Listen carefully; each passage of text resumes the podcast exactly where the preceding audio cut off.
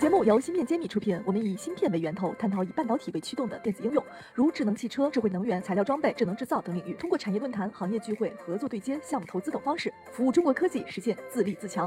欢迎关注芯片揭秘公众号，我们与你一起共创国潮新生态。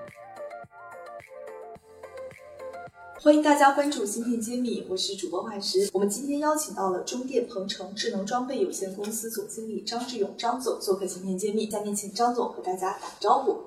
大家好，我是中电鹏程的总经理张志勇，很高兴在芯片揭秘这个栏目能与大家分享我们公司的故事和成长。谢谢主播欢石的邀请。其实我一介绍您的名字，就发现这里边有很强的国家队的韵味儿，就是中电。能不能请张总您先给我们讲讲你们公司的背景？中电鹏程是中国电子旗下专门从事半导体和电子制造高端装备的企业。国家在二零一五年提出了“制造二点二五”，我们是履行了国家的一个战略。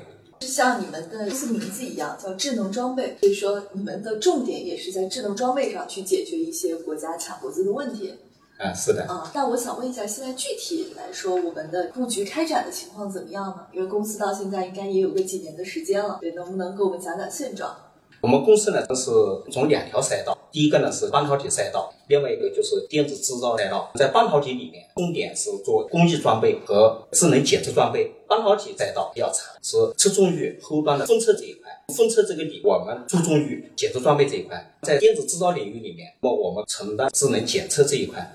您能不能跟我们说一下，就目前我们布局了哪些设备方向？有有哪些是你们重点抓住的点？也可以跟我们分享一下。最终的检验检测这一块，尤其是在芯片方面检验检测，在终点方面，我们做了中类，大概四十九类缺陷。是在芯片的哪一个环节？最终终检 FT 已经解说了，我们叫 FVMI。那么这个最终的检测的环节，看四十九种缺陷是否存在。对，也梳理出这四十九种，我们与客户进行充分的一些交流，梳理他们的痛点。当然，这四十九种缺陷呢。并不是说每一个企业里面它做的都会有，我们可能会记述了整个行业里面的这检测点，哎，这个检测点，对，你们就是出厂之前，你们四十九种全部验过啊，都可以去验过，就说可能有的企业这个企业可能不一定有，但我们这款这个装备呢是做的全覆盖，你这一款装备解决四十九个点的检测，哎，可以是放在分支厂的实现，有最后就是终检，要把它是交付客户之前，这是我们非常重要的一个产品，那也就是说能够保证芯片生产厂家产品的质量。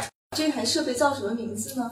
中文名字叫芯片外观检测装备。你们属于 A O I 大赛道里细分的，买了你们这台设备就不用买传统的 A O I 了呢？就是传统 Final Test 之后的 A O I 就不用买。对，可以这么理解。因为我们是有一个国货，我们来推的一个环节嘛，所以我想说，这款产品现在已经上市了吗？客户的开拓情况怎么样？需不需要在我们这里来去做一下推广？我我们非常感谢主播帮我们进行推广。我们现在正在跟我们的一个合作伙伴，但这个名字呢，现在在不方便透露。我们一直在这种代码和测试当中，用户的反应非常好。我们用人工智能这个方式和检测出来的结果，我们停在这里有两个方面。第一，就是说凡是我们认为是合格的，那么就是没有漏检的，它通过这个人工方面过去是没有漏检。第二，我们检测出来的正确率达到了百分之九十九点九七。这就是人眼已经看不了那么多数据了嘛。而且芯片如果说在终端被这样检过，你返修啊、返厂啊、退货啊这种诉讼也会少一些嘛，也会少很多了。对，我觉得对芯片公司来说也是一个好事儿，它的质量控制就是有一个提升嘛。那我这里就要问了，现在就是我感觉啊，A U I 是一个竞争相对激烈的一个赛道，对，因为有很多做传统视觉的公司。转型进来，就首先要做半导体设备，可能首先就会选 A U I，因为这个它好介入嘛。对，所以我不知道您这边作为一个央企来踏这个环节，你觉得这个市场在竞争情况怎么样？尤其是国内的这些新进入者以及老牌的玩家和海外的那些巨头比起来，我们现在的程度是怎么样？音频听得一知半解，专业术语到底怎么写？关注公众号“芯片揭秘”，大咖谈新文章已经上线，配合音频使用效果更佳。有问题也可在评论区和我们互动留言，我们请产业大咖为你解答。从 AI 相对来说讲呢，那个相对来说是比较成熟一些，因为我们现在新的技术出现了，尤其是人工智能，我们通过这种算法、算力去加持。我们做国产化替代的时候，首先国外同类产品去竞标的时候，我们的优势呢还是比较明显。用这个未来就是大数据、人工智能，通过数据建立一个模型之后，我收集的数据不断的来修正，让我的这个模型啊越来越精确。未来，那我们可以通过产生的一些数据，让我这个判断越来越精准。我们现在已经介入了这一块，而且我们已经有了数据的积累，这一块我们以后拥有的优势是别人是没有办法具备的。所以现在都是想讲。AI 的应用一定要垂类嘛，对吧？而且我们也认为工厂化的这种数据的积累其实是最难的。很多工厂或者是生产的地方，他都不愿意把数据贡献出来，都喜欢沉淀在那里，每天都几个 T 的数据出来。谁能把这些数据首先能够盘活，第二个还能有一种商业模式能把它用起来，我觉得谁都会走在市场的领先。我您讲的非常对，因为我们现在明显的感觉到了。就是我们是在做电子制造领域里面的，用人工智能 AI 通过积累的数据进行迭代。那我们现在这种优势啊，其他的一些企业没有办法跟我去竞争了，因为我的这个速度，而且就一是一是准确，第二它的判断非常的快。之前不是说这一块我们以前是不能做，而是呃以前国外的这些产品啊相对比较成熟，就是分支段都从国外，就是它成熟之后它移到国内来。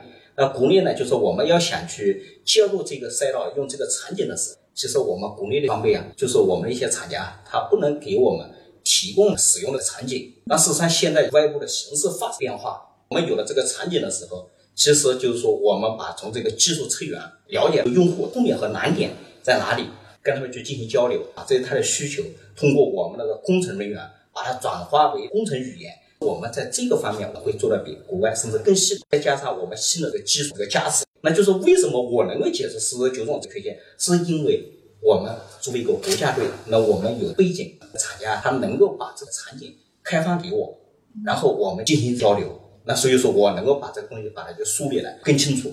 认为这个产品出来之后做国产替代，对，所以说这个就是数据的一个积累。问题的积累，需求的积累，然后就会转化成产品的竞争力。产品的竞争力，对。其实实际上这个行业的门槛在于大家愿不愿意开放这些问题啊。对。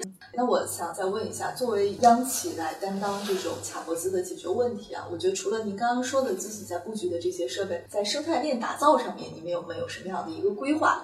我们另外一个股东呢是叫中电互联有限公司，它是做工业互联网的，在做工业互联网，那我们一定是互联网的思维。在这个里面呢，我们有一整套生态。刚才也给我介绍了，主要是从用户里面，然后本身我是做装备或者是写软件。另外，我们还会研究院所，那么包括跟清华大学、工厂大学、南航、南理工、南京信息工程大学，我们呢一直是保持这样的一个合作，成立这种联合研发基地，包括联合实验室。有一些这个技术方面，我们需要去攻关，他那些部件也会跟他们去合作。我们也不可能把所有的东西自己来做，我们一定是。打造一个完整的产业链和生态链，通过完整的产业链来去做协同性的发展。能不能再讲一讲，就是今天到我们芯片揭秘做客，有没有什么想去呼吁和号召的？借这样的一个机会啊，啊，我在这儿呢也是提出一个倡议吧。第一个呢，希望呢我们各个方面都共同关注、支持半导体产业的整体的发展。第二个呢，产业虽然是都发展了很多年，但是呢，真正的发展呢。我个人认为啊，是在最近啊，我们外部环境发生变化之后，真正的就去发展起来。那这个时候我们会感觉到人才是非常的缺少。那尤其在这个时候，我就希望年轻人，尤其是高校里面，那我们会把更多这些资源倾斜，因为做这一块呢，年轻人要有激情，要有事业心，为行业的发展，为国家的实力增强做出一点贡献。好，谢谢张总对年轻人的鼓励。确实，这个行业的人才。这几年井喷式的需求量爆发，目前还是让人觉得是一个很神秘的，现在被街头巷尾都在热议的行业。